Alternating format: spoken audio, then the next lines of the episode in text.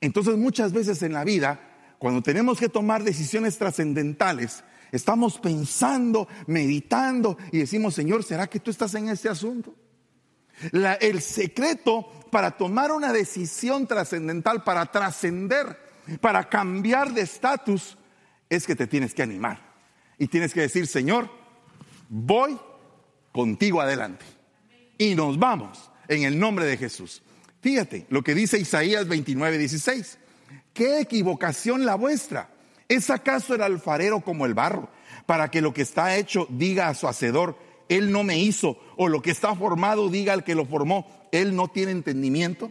¿Cuántas veces, eh, ¿Cuántas veces se pregunta uno, Señor, ¿será que soy lo que tú quieres que yo sea? ¿Será que estoy cumpliendo en mi vida el propósito que tú quieres que yo cumpla? Son preguntas que yo me hago continuamente. Señor, ayúdame. Y yo sé que el Señor me ha ido acompañando en todo este caminar de mi vida. Y cuando regreso, hoy en la mañana estaba precisamente oyendo eh, en mi, eh, eh, en, mi, en, mi en mi sentir, en mi corazón profundamente las palabras de mi abuelita cuando se estaba lavando las manos. Y me estaba diciendo, en 1918, mi hijo, la cosa se puso delicada. Y me pongo a pensar ahora, ¿cuántos años han pasado? ¿Y cómo es que las palabras de un anciano, de un hombre o de una mujer que quieren marcar tu vida, te hacen entender y te preparan para el futuro, para los momentos difíciles de la vida? Entonces nosotros tenemos como mentores, como personas que fueron utilizadas por el Señor, que esas personas en nosotros son las manos del Señor que dejaron una huella que dejaron una huella, una huella que queda impregnada y que uno dice, Señor, en automático uno se recuerda de las cosas. En automático se recuerda uno de los consejos y dice la palabra, ay del que contiende con su hacedor. Hay de aquel que le dice, Señor, como que la fórmula que estás usando conmigo no es la fórmula adecuada. El tiesto entre los tiestos de la tierra, el hombre en su inferioridad delante de Dios, el hombre se atreve a decir al Señor, pero mira, yo creo que te equivocaste con la fórmula conmigo. Como que el trato que estoy pasando en esta vida no es lo que yo merezco. Sin embargo, el Señor lleva un trato a tu vida, pero en ese trato tú tienes que transicionar. Porque Israel hubiera podido llegar a Canaán, pero no quiso llegar a Canaán. Porque no tomaron las decisiones adecuadas. No, no le permitieron a su oído oír lo que tenía, tenía Dios, porque Dios tenía su voz en dos personas, en Josué y en Caleb. Y Josué y Caleb llevaban la palabra correcta, pero se fueron por la mayoría, por lo que todo el mundo dice. Muchas veces somos arrastrados por la corriente por lo que todo el mundo dice, pero yo aprendí en un evangelio en un evangelio que dice que nosotros somos como los salmones que vamos en contra de la corriente para cuando llegamos arriba del río podamos germinar, podamos dar mucho fruto. O sea que la carrera del cristiano es contra la corriente, contra la corriente de este mundo. El mundo me quiere arrastrar para allá, pero yo como cristiano quiero ir para allá. Y cuesta transicionar cuando vas en contra de la corriente de un río. Cuando tú vas caminando en contra de un río, cuesta. No es fácil. Por momentos pareciera como que la corriente te quiere, te quiere llevar y te quiere ahogar, pero si tú estás decidido, vas sabiendo poner bien los pies y paso seguro, paso seguro, y vas avanzando hasta que llegas al puerto final. Así es el salmón. Pero muchas veces nosotros actuamos como este barro, preguntando o cuestionando al Señor. Y el Señor le dice a Jeremías, a, Jeremías el Señor le dio muchas lecciones, pero en el, en el capítulo 18 le dice, levántate Jeremías y desciende a la casa del alfarero. Allí te haré oír mis palabras. Como que la casa del alfarero era un lugar dimensional donde Jeremías iba a aprender una lección para su vida. Y la lección que aprendió Jeremías ahí dice, entonces descendí a la casa del alfarero y aquí estaba allí haciendo un trabajo sobre la rueda. Y la vasija de barro que estaba haciendo se echó a perder en la mano del alfarero. Así que volvió a hacer de ella otra vasija según le pareció mejor al alfarero hacerla. ¿Cuántas veces nosotros no somos esa vasija? ¿Cuántas veces nosotros nos echamos a perder en las manos de aquel que nos está haciendo? ¿Cuántas veces nosotros en lugar de buscar lo bueno queremos buscar lo malo o hacer lo malo? Y me pongo a pensar cuántas veces Dios ha tenido que repetir el proceso con nosotros.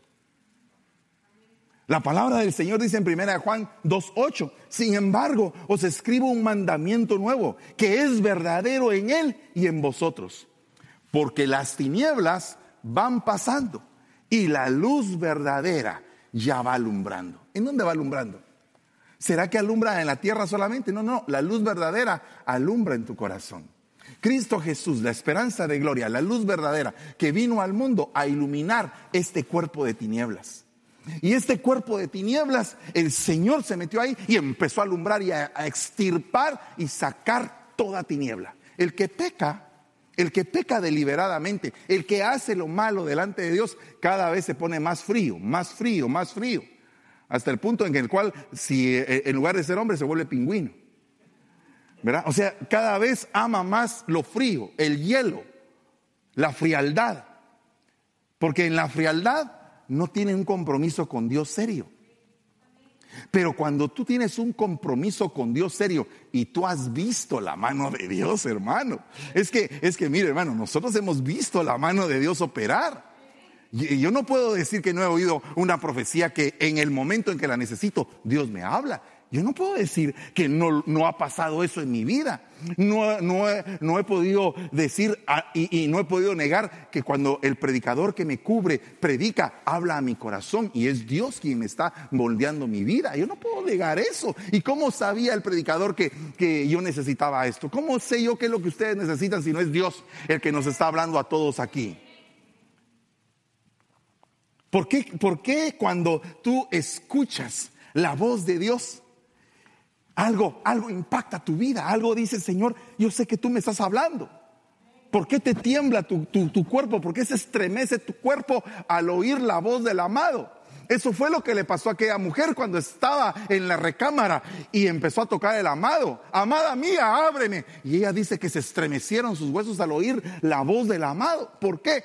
Porque cuando tú escuchas la voz del amado, tú tienes que salir de toda comodidad. Nada de estar acostado y esperando a ver que el amado abra por sí mismo la puerta, porque Él te está diciendo, abre la puerta de tu corazón. Abre la puerta, yo quiero entrar. Pero yo te voy a dejar que tú la abras, que sea tu voluntad, que sean tus pasos, que, que salgas de tu comodidad, que te quites esas sábanas y que te levantes y digas, yo quiero abrirle a mi amado. Porque cuando tú le abres a tu amado, tu amado entra. Tu amado es un caballero, mi amado es un caballero. Él toca la puerta. Él está esperando a que tú tomes un paso para pasar de un estado de comodidad a un estado en el cual estás abriendo la puerta de tu bendición. Óyeme, ¿cuántas personas en la vida se quedan acostados teniendo su bendición en la puerta y no la quieren no quieren abrir la puerta porque les da pereza, porque no se quieren levantar, porque no quieren transicionar, porque están demasiado cómodos? Dice la palabra, eh, eh, perdón, dice el diccionario que transición es la acción y el efecto de pasar de un estado a otro. Modo de pensar de un razonamiento a otro. Situación o estado intermedio entre un antiguo pasado y otro nuevo. Al que, que se le llega un, un cambio. Oiga, oiga, muchas veces hemos hablado del pasado nefasto. Ah, ¿cuántos han tenido un pasado de dolor? Ah, amén, hermano. Yo tenía un pasado de dolor. ¿Y de qué te ha servido ese pasado de dolor? ¿Que te estás lamentando todavía, estás llorando por ese pasado? ¿O ese pasado de dolor te sirvió como una catapulta para poder ser fuerte, para poder ser valiente, para poder ser sabio, para poder tener en tu pasado de dolor una bodega de experiencia que te sirva para un futuro prometedor?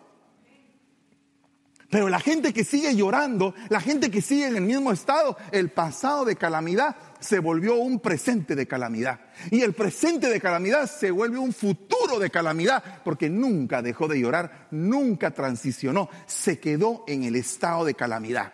Dios dice en su palabra que Él no tiene planes de calamidad ni de mal para nosotros. Yo creo eso, hermano. Yo lo creo. Si, si, a mí me está pasando algo malo, sé que es por mi propia cosecha, pero no es porque mi papá, mi padre que me ama, esté queriendo algo malo para mí. Yo conseguí el mal. Yo encontré el mal. Pasar de un estado a otro. Yo quisiera que en esta mañana pasáramos de un estado a otro. Así que vamos a orar. Ah, hermano, pero si ya lleva media hora, exactamente, ahorita es el momento de orar.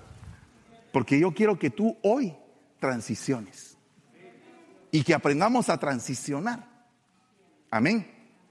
No sé si estás dispuesto a agarrarte de la mano de Dios, porque acuérdese, mire, antes de que ya usted se puso su, ya se cubrió y gloria a Dios.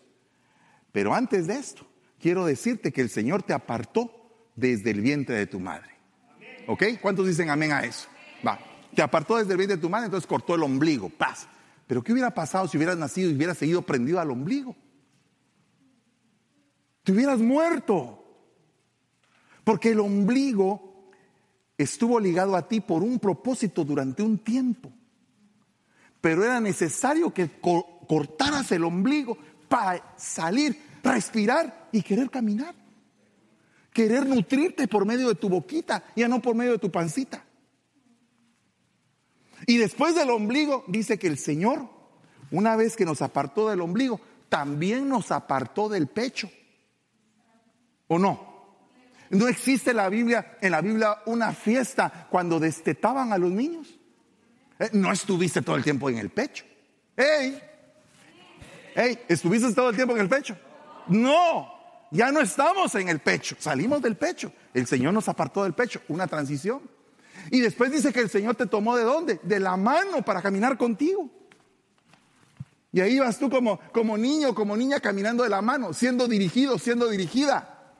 Pero no toda la vida. Ya estás grande. Ya estás grande, ¿verdad? ¿Estás dispuesto a pasar al otro nivel? Dice que el otro nivel es el corazón de Jesús. Dice que Juan ponía su oído en el corazón para ver qué era lo que el amado quería. Y hubo una mujer atrevida que ungió la cabeza de Jesús. O sea que son transiciones. ¿Cuántos están dispuestos a transicionar hoy? Por favor, cierre sus ojitos ahí, dígale, Señor, en el nombre de Jesús, estamos dispuestos a transicionar. Estamos dispuestos, Señor, a cambiar el estado en el que me encuentro y en tu nombre y por el poder del Espíritu Santo pasar a la dimensión que tienes reservada para mí. Y, y, hoy, esta mañana, quiero definir mi corazón. Quiero definir mi corazón sobre mi vida.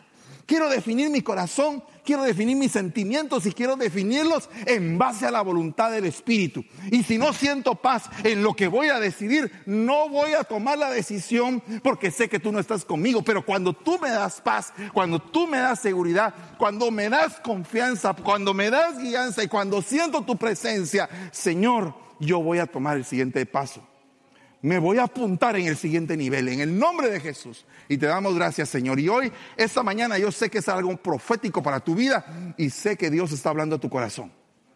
Observa tú el sistema de esclavitud en el que vivía el pueblo de Israel. Éxodo 12, 51 dice, y sucedió que aquel mismo día el Señor sacó a los hijos de Israel del sistema de esclavitud, de Egipto, por sus ejércitos. Eh, mira esa transición. Solamente observa la transición y piensa tú de que eres esclavo.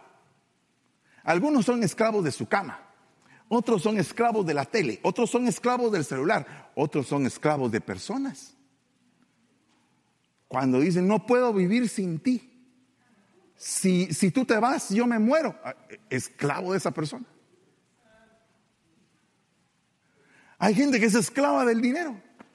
Trabaja y trabaja y trabaja por unos pocos centavos. Y la Biblia se cumple cuando dice que muchos trataron la manera de recoger un montón y, al final tuvieron poco. Y otros, recogiendo poco, obtuvieron mucho. ¿Cómo está eso? ¿Qué fue lo que pasó ahí? Que lo poco de muchos, que lo poco de pocos con bendición se vuelve mucho. Y que lo mucho de muchos sin bendición se vuelve poco. ¿En dónde quieres estar tú? ¿Qué quieres tú hacer hoy? ¿Quieres salir de las cosas que te esclavizan? Ponte a pensar, ¿Será que, eh, eh, hermano pastor, me puede dar permiso para ir a, a una discoteca? Claro que puedes ir a una discoteca siempre y cuando sea una discoteca donde Dios no te mire. O sea, ¿te conviene? ¿Te edifica? ¿Te esclaviza? ¿Te puede atar? ¿Será que no estaremos atados en algunas cosas? ¿No será que hoy, esta mañana, Dios está proveyendo de esta bendita revelación para que nosotros cortemos toda, toda atadura de esclavitud? ¿Será que esta mañana, eh, mire, por favor, perdóneme, ¿será que usted no es esclavo de comer?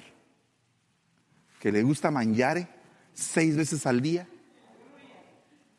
¿Y será que no tenemos que hacer un stop y decir, Señor, vamos a una dimensión diferente? Pero mire, esto es algo carnal. Esto es algo totalmente carnal. Lo que le estoy diciendo es algo carnal, es algo biológico. Usted deja de comer tanto de lo que come normalmente. Usted está cambiando a otra dimensión. Y ahí empiezan los hermanos que con diferentes tipos de dieta, que la dieta mediterránea, que la dieta europea, que la dieta... Yo hago la dieta de la manzana. Como todo menos manzana. Pero mire hermano, es bien tremendo. Yo le pregunto a usted, ¿cómo va a transicionar de lo que le esclaviza? Por favor, ¿cómo va a salir de ese sistema de esclavitud? Se necesita un libertador, libertador del pueblo de Israel, Moisés, libertador de nosotros, Cristo Jesús. Le has entregado tus áreas al Señor en las que estás esclavo, en las que no puedes soltar, en las que te tienen agarrada la vida misma. ¿Cuántas veces decimos, Señor, quiero romper esto en el nombre de Jesús? Y no hay modo. Hay que romperlo en el nombre de Jesús. Hay que tomar decisiones drásticas al respecto.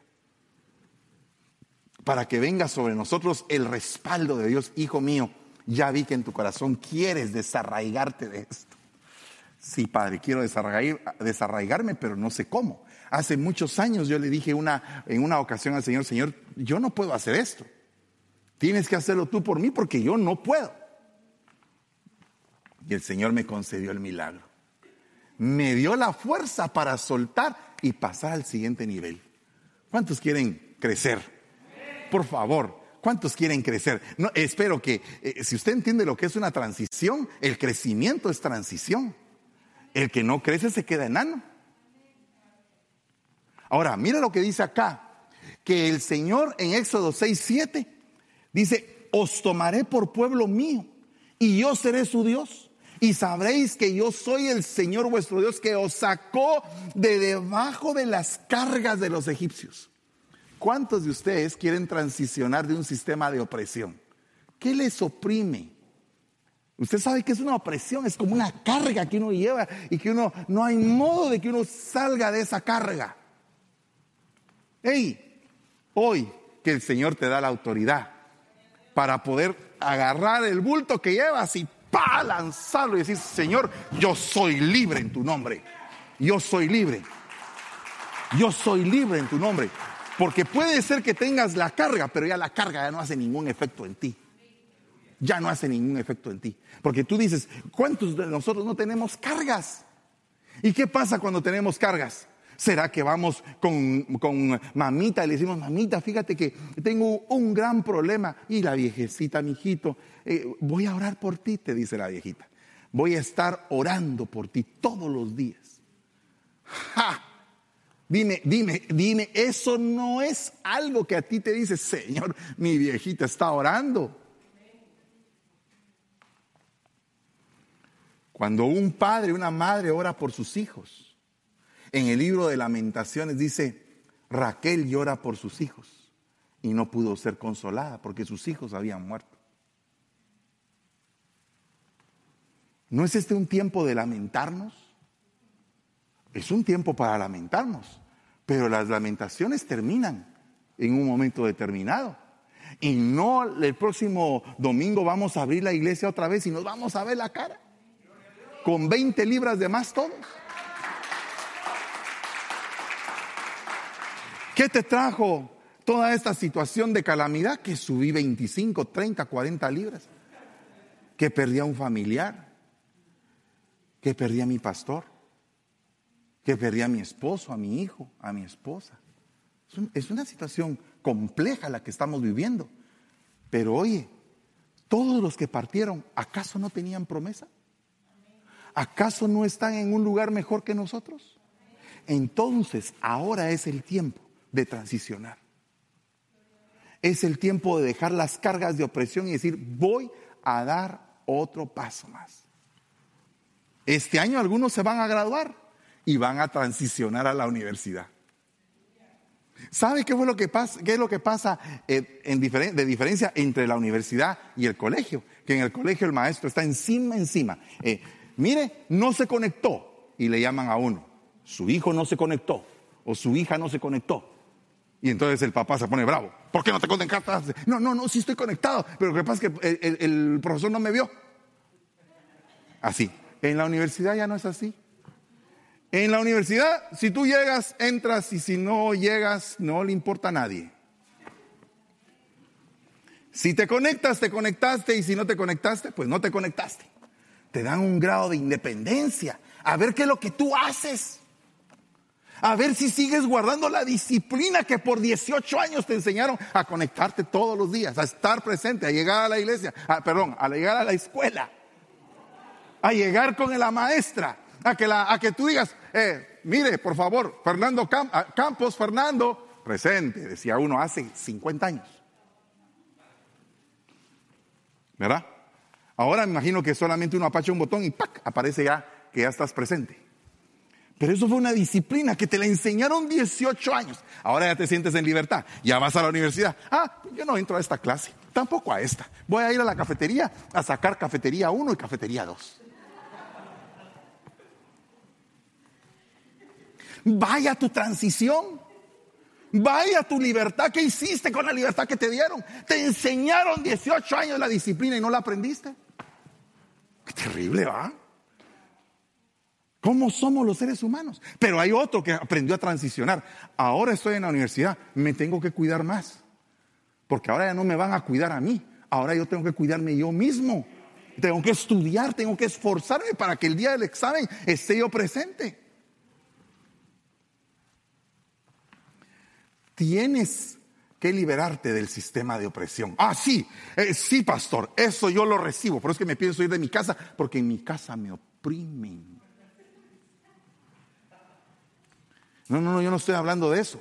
Te oprimen por Aragán.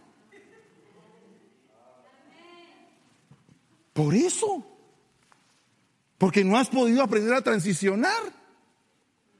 Tienes 25 años, 30 años, 35 años, no has salido de tu casa y todavía no haces tu cama. No has transicionado. La Biblia dice en el libro de Mateo 23, 4, atan cargas pesadas y difíciles de llevar los fariseos modernos, la religión. Te ponen muchas cargas. ¿Cuántos están dispuestos a tener una verdadera relación con Cristo? ¿Por qué cree usted que la gente tiene que meterse a un sistema de ritos, a un sistema religioso, porque no puede llevar una verdadera relación con Cristo. Por eso es que aparecen los religiosos. Usted no se está comportando bien en la iglesia, pero si no tendría que decirle nada.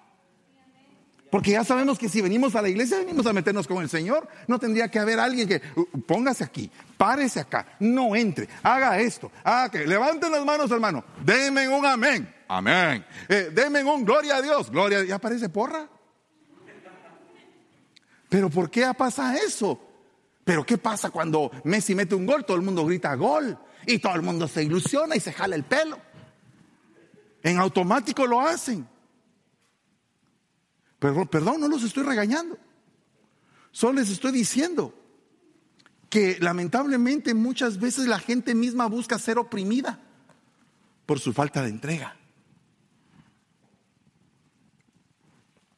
¿Quieres tú ser libre del sistema de opresión? Presenta un buen testimonio a Cristo. En todas las áreas de tu vida, esfuérzate por ser lo mejor que puedas. Lo mejor que puedas. Y entonces vas a ir de nivel en nivel cada vez más para arriba. Mira, las personas no están en el lugar que están por simple casualidad. Usted ve a un campeón de boxeo todo el mundo dice, ah, ese está ahí por simple casualidad. No, no, no, no. Ese se tuvo que esforzar. Si no, vaya a ver la película de Rocky Balboa. ¿Cuánto tuvo que hacer? Mire, yo me pongo a pensar en esas películas. En la primera película estaba así hasta como que, así como que un poco, como que un poco sobrepasado. Eh, se parecía a mí, fíjese. Así como que con pancita estaba Rocky en la primera película. Ya en la segunda más musculoso. Ya en la tercera, ya cuando estaba con el ruso, y el Rocky era así. Transicionó. Se puso musculoso. No fue de la noche a la mañana. Te invito a que tú agarres en esta mañana el músculo espiritual. Que agarres lo mejor del Señor. A saber si Dios existe usted. ¿Verdad? Claro que existe. Claro que existe. Yo no los traje a ustedes aquí. Ustedes vinieron por su propia cuenta. No es cierto. Dios los trajo. Por favor, no piense que usted agarró el carro y dijo, voy a ir a la iglesia, ¿no? ¿Y, ¿Y, quién le dio la salud hoy? ¿Y por qué está respirando? ¿Y por qué se mueve? ¿No dice que por él vivimos, respiramos y nos movemos? Entonces, ¿por qué es que estamos aquí? Porque el Señor nos trajo. De Él la gloria siempre. ¿Cuántos quieren estar siempre a la cola? Mira, a mí detesto estar en la cola, hermano. Mire, hasta para ir a un banco, yo me desespero cuando estoy en la cola. Le pido al Señor paciencia. Ahí en Guatemala, cuando uno se pone a hacer la cola, le ponen a uno a Mr. Bean para que uno se esté riendo ahí. Y entonces uno se ríe, entonces se le pasa a uno el tiempo viendo a Mr. Bean. A que no sabe que, descubrí hace una semana que Mr. Bean era, tenía un coeficiente intelectual más alto que el de Einstein. O a ver si será cierto, ¿verdad usted? Pero, pero tremendo, ¿verdad? Y si fuera cierto, pero lo que utilizó su inteligencia lo hizo descollar. Tú tienes inteligencia, tú tienes un tesoro de parte de Dios. Esta mañana mi esposa estaba hablando de sabiduría. Tú tienes sabiduría, tienes un tesoro de Dios. ¿Qué vas a hacer con eso? ¿Qué vas a hacer con lo que con la herramienta que te dieron? Entonces, volviendo a la carga, a mí no me gusta estar a la cola usted. A mí me gusta estar a la cabeza y creo firmemente lo que dice la escritura. La escritura dice que Dios nos llamó para ser cabeza y no cola. Eso se lo dijeron a los hebreos, hermano. Es para Israel. Sí, pero también es para mí. Porque ellos tienen un pacto menor que el mío. Y lo que a ellos les pasó en literal, para mí es un ejemplo. Es una sombra. Entonces, si a ellos les dijo que podían ser cabeza y no cola, ¿qué me va a decir a mí, mi papá? ¿Qué, qué le hace un papá cuando sus hijos están en una competencia? Cuando sus hijos están corriendo, cuando sus hijos están compitiendo en algo. Los anima. Les dice, ándele, hijo, éntrele con toda la gana. Siempre y cuando no haga trampa, ¿verdad? Porque uno quiere que sus hijos sean campeones. Herencia de campeones. ¿Cuántos de ustedes quieren esa herencia? No muy convencidos, pero hay una herencia del campeón de campeones que está descrita en Juan 17, hoy se la estaba escribiendo a un amigo, a un hermano muy amado. Le digo, de la gloria que me diste, de estas se las doy a ellos, dice el Señor. Pues, ¿qué, más quieres entonces, hermano? Te están dando de la gloria de Él. Entonces tú tienes una herencia de campeón. Tú no puedes ser un perdedor. Dice Éxodo 13, 14. ¿Y será que cuando tu hijo te pregunte en el día de mañana diciendo, ¿qué es esto? Le dirás, con mano fuerte nos sacó el Señor de Egipto de la casa de servidumbre. la hermano. Qué tremendo, hermano saber que en, la, que en las películas que nos presentan muchas veces en los diferentes programas de televisión, usted dirá, ala, ¿usted cómo ve televisión? No, pero mire, óigame, solamente le voy a explicar algunas cosas. ¿Cómo es que hay gente que venía con herencia de esclavitud aquí en Estados Unidos? Que venían de familias afroamericanas, que en aquel tiempo eran esclavos pero que fueron ellos peleando por su independencia, por su, por su eh, derecho de ser libres. llegó el día en que fueron libres. Algunos tuvieron que morir por esa libertad, pero prefirieron morir por anhelar la libertad que quedarse como esclavos. Y llegó un momento en el cual se desató ese movimiento y de repente resulta que personas que venían descendientes de esclavos tuvieron la oportunidad de ser alguien en este país. ¿Sabe qué pasó? Dos cosas que siempre pasan. Unos se quedaron con la mentalidad de esclavo y no prosperaron.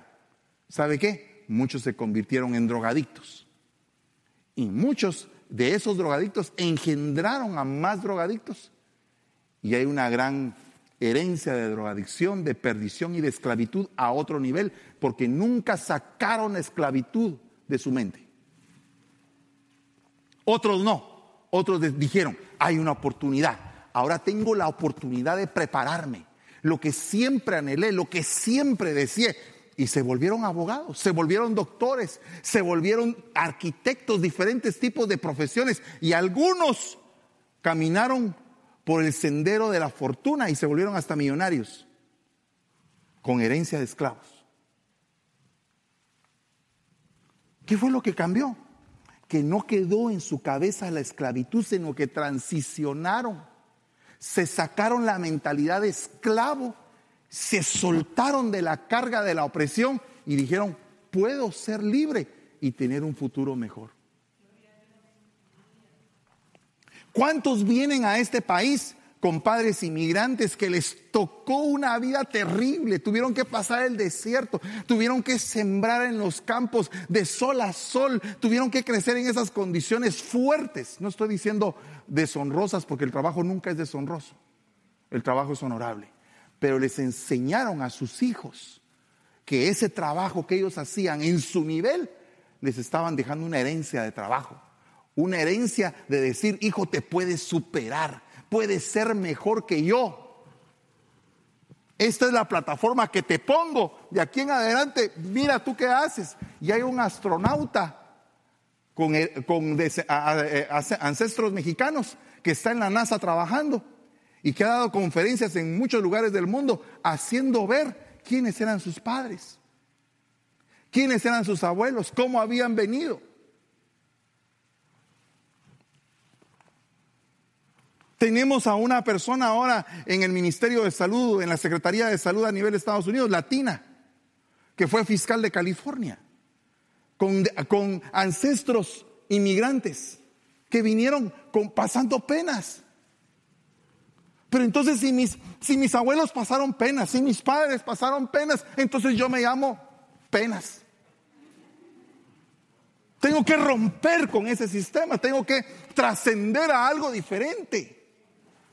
Ahora, si esto lo trasladamos al mundo espiritual, ¿quién fue tu papá? ¿Quién fue tu mamá? Espiritualmente hablando. Si tus papás fueron guerreros de oración, ¿quién eres tú? Si tus papás confiaron su vida al Señor, ¿quién eres tú? ¿Qué herencia te están entregando?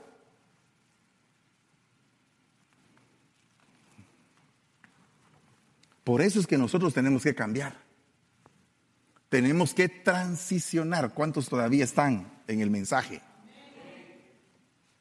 Esta mañana el Señor estaba revelando las diferentes ministraciones de su palabra en forma de agua. ¿Cuántos dicen a esto amén?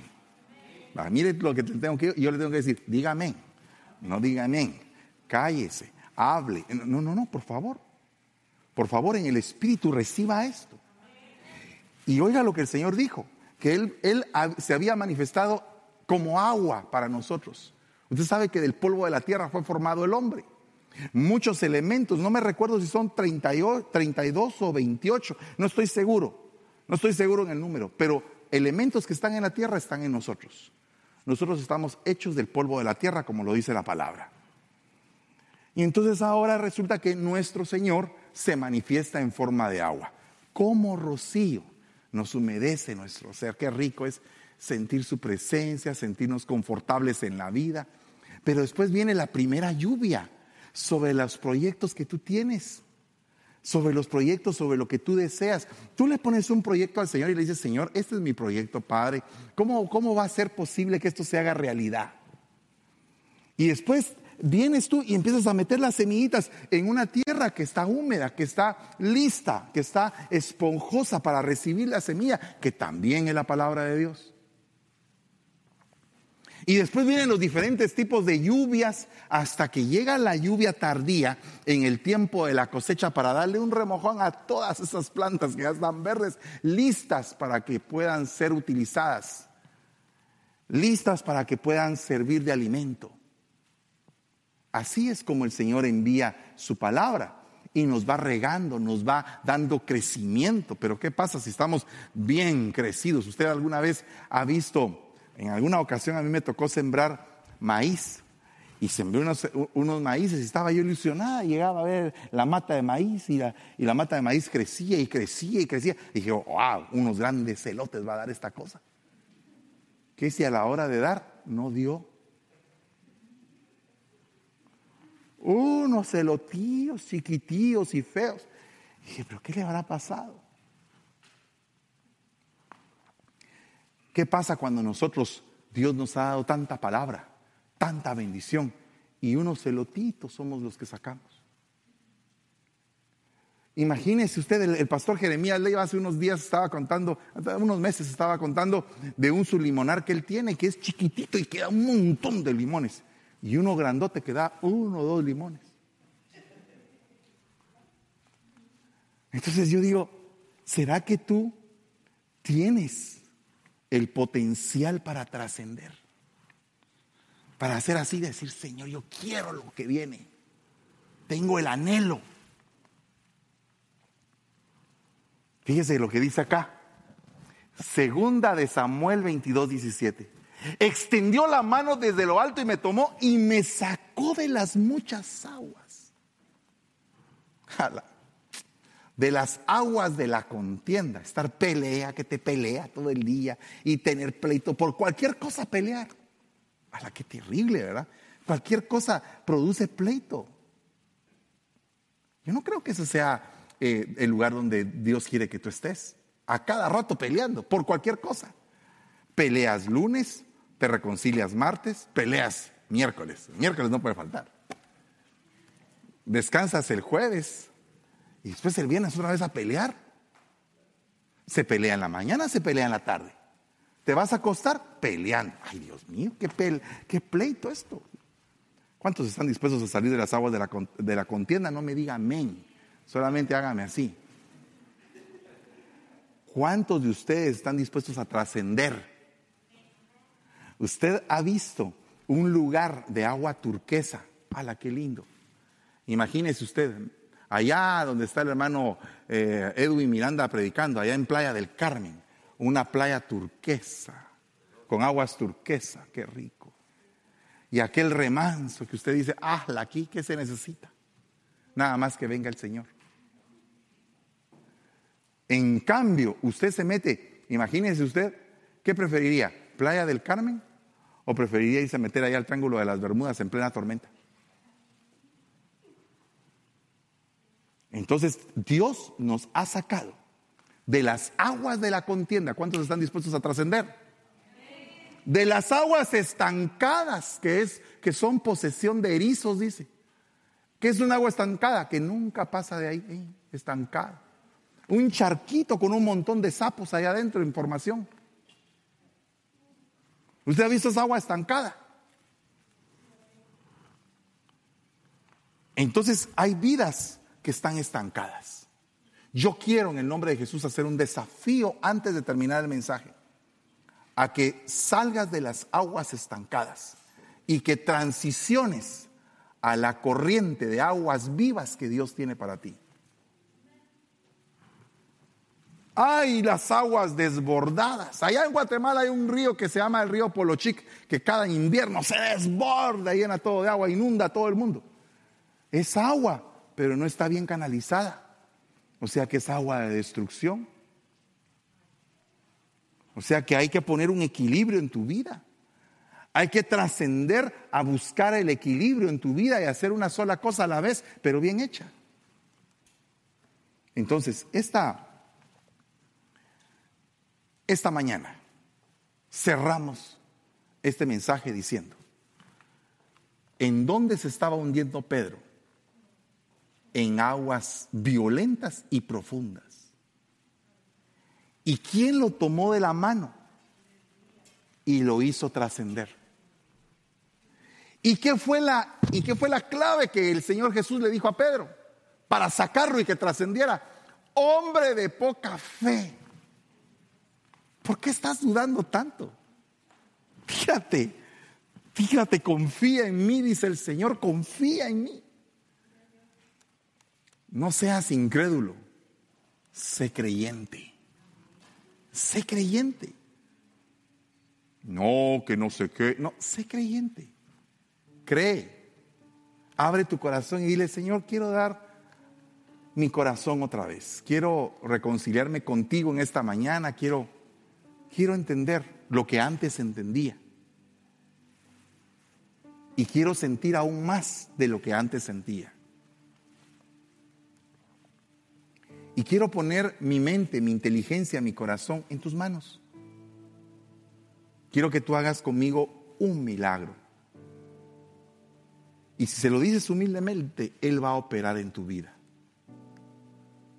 Me vuelvo a recordar, mi abuelita 1918 tuvo que trascender, pero le quedó marcado algo, que había un momento peligroso que tenía que ella sobrepasar. Hoy estamos viviendo de igual manera un tiempo peligroso 100 años después. ¿Qué vas a hacer con este tiempo que estás viviendo?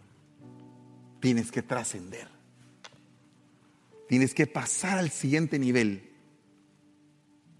Dejar algo aquí en la tierra, un legado, un consejo, algo poderoso con que la gente pueda decir, quiero cambiar. Que cuando tú te vayas de esta tierra, no te vayas como aquel rico con un montón de dinero y graneros, pero que en la noche se llevaron su alma. Mejor que todo el dinero que tú tienes o que puedas poseer o toda la bendición que tú tengas la puedas entregar a otro para que otro se deleite juntamente contigo y que se cumpla en ti que amas a Dios y amas a tu prójimo. Cierra tus ojitos en el nombre de Jesús y dile esta, esta mañana yo quiero trascender, Señor. Quiero trascender, quiero pasar ese proceso de transición hacia el siguiente nivel. Si hay indecisión en mi vida, si hay vacilación, si hay doble ánimo, si hay cobardía, Señor, quítalo. Quítalo. Y permíteme tener el coraje y el valor espiritual para dar el siguiente paso que no sea como aquellos murmuradores que cuando llegaron a la tierra de Canaán solo vieron todo lo malo. Vieron gigantes, vieron ciudades amuralladas, pensaron que todo era imposible. Señor, permíteme ver con los ojos de un espíritu diferente y poder trascender.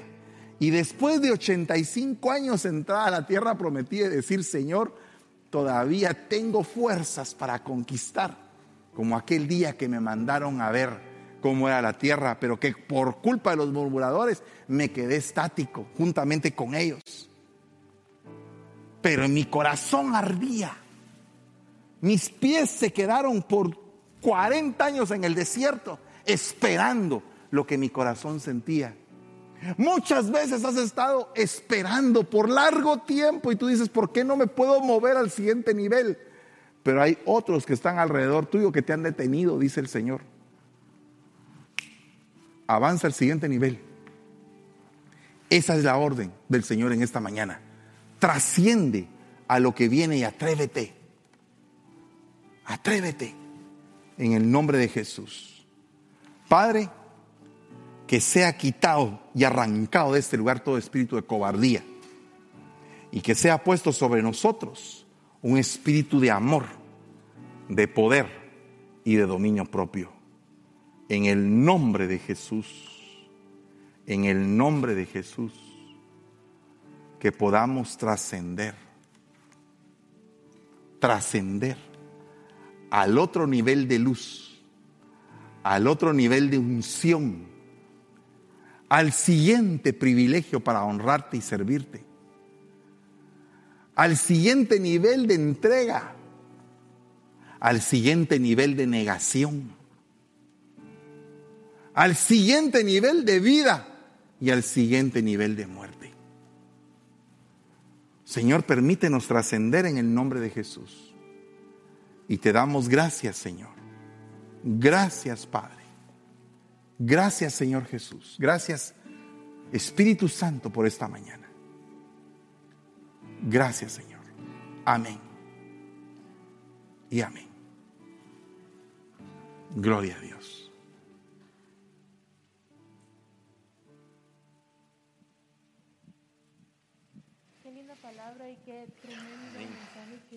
Nuestro apóstol, eh, algo que hay que recordar y algo muy lindo que él dijo es que nosotros tenemos que saber qué es lo que nos está esclavizando para poder ya pasar esa transición.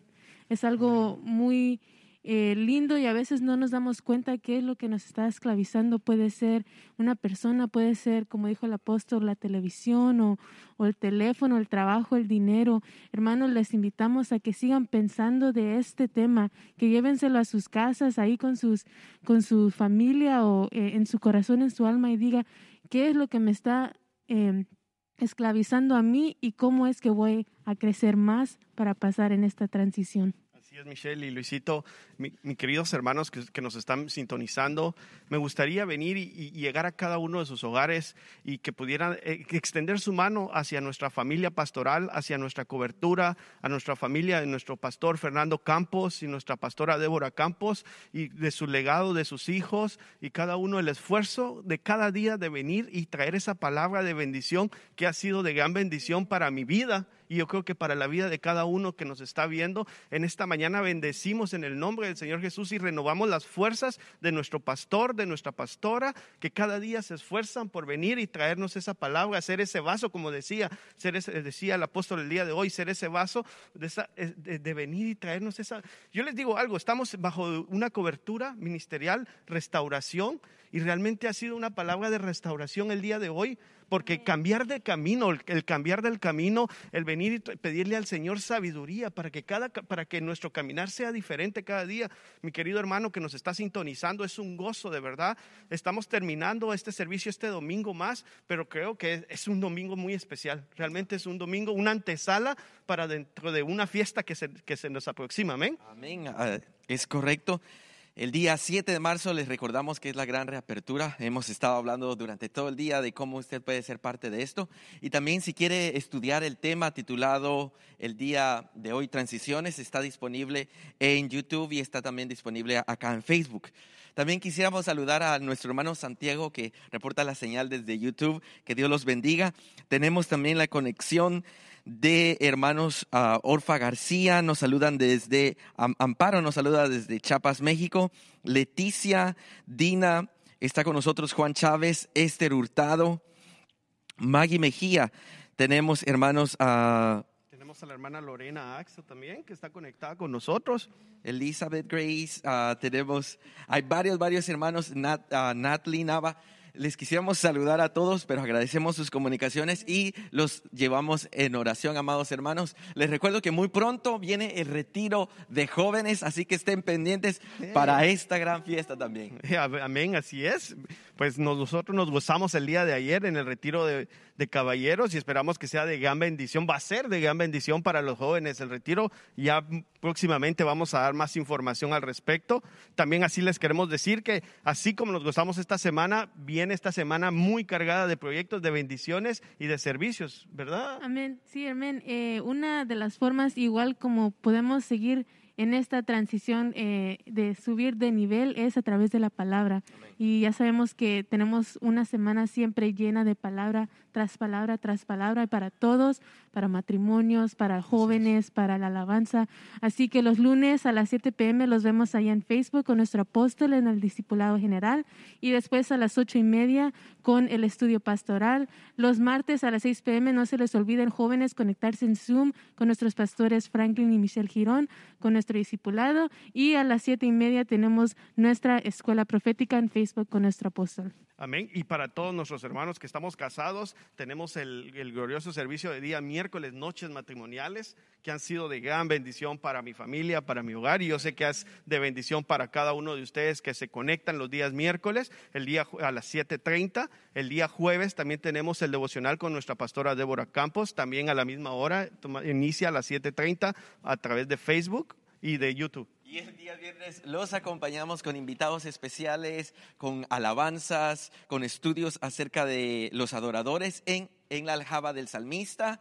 Los días domingos presentamos un servicio totalmente en inglés. Sábado. Sábado, perdón, el día sábado totalmente en inglés y también las vigilias de jóvenes que son una vez al mes, el último viernes de cada mes. La vigilia anterior está en nuestra página de YouTube si usted quiere irla a repasar. El tema fue la unidad, a la unidad en la distancia social.